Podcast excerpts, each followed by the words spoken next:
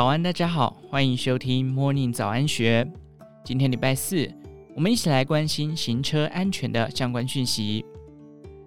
行政院今年五月通过交通安全行动纲领，一百一十二年度起以行人优先目标，从工程、执法、监理、教育等四大面向推动交通安全。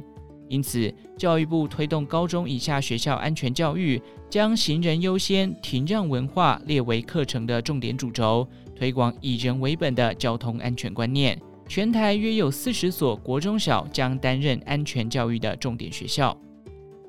紧邻省道台十一线的台东县信义国小也成为重点学校之一。不过，教育部提供相关照片，可见学生举手过马路，向驾驶挥手示意。过马路后，还向停等驾驶人鞠躬敬礼及致谢，引来社会正反两极的争论。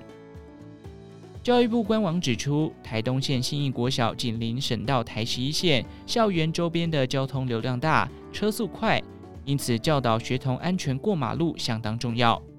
校长廖允麟表示，该校一至六年级每学期实施至少四节的安全教育课程。透过社区踏查，并由教师带领孩子实际观察校园周边的交通流量，估算穿越马路时间，认识交通标志、标线及反光镜等设施，实地指导学生放学过马路。同时结合品格教育，教导学生整队放学举手过马路，向驾驶挥手致意；快步过马路后，在路边向左右停等驾驶人鞠躬敬礼致谢。由于近期行人路权话题受到社会关注，但学生举手过马路向驾驶挥手示意，过马路后还向停等驾驶人鞠躬敬礼及致谢等举动引发讨论。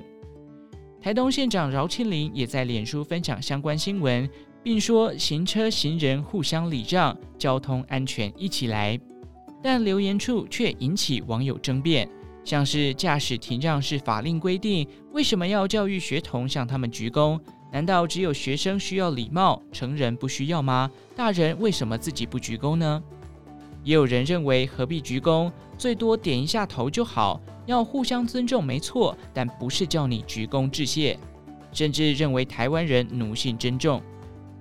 当然，也有人缓颊说这是很棒的品格教育。在日本看到小学生也会敬礼跟驾驶道谢，这个的用意不就是希望培养国小生有礼貌而已吗？反应那么大干嘛？交通本来就应该人车互相尊重。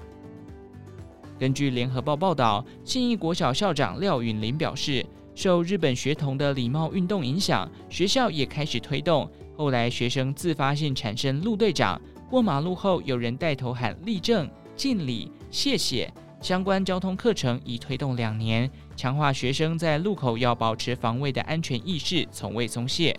此举是希望培养学生心怀感恩，校方对正反意见都能坦然接受。廖云岭说，实施之后，常经过学校的驾驶人会主动停车等待，气氛和乐。这两年号志已经从闪黄灯、手动号志变成常态号志，小朋友早已养成习惯。学校希望培养孩子感恩的心，长大成人后开车也一样，你让我，我让你的意识被放在心上，不分路人或驾驶人。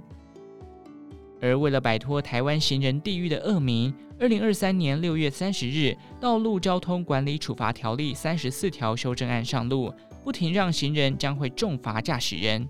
《道路交通管理处罚条例》第四十四条明定。六月三十日起，驾驶人为礼让行人的罚锾上限，根据不同发生情况调高不同金额。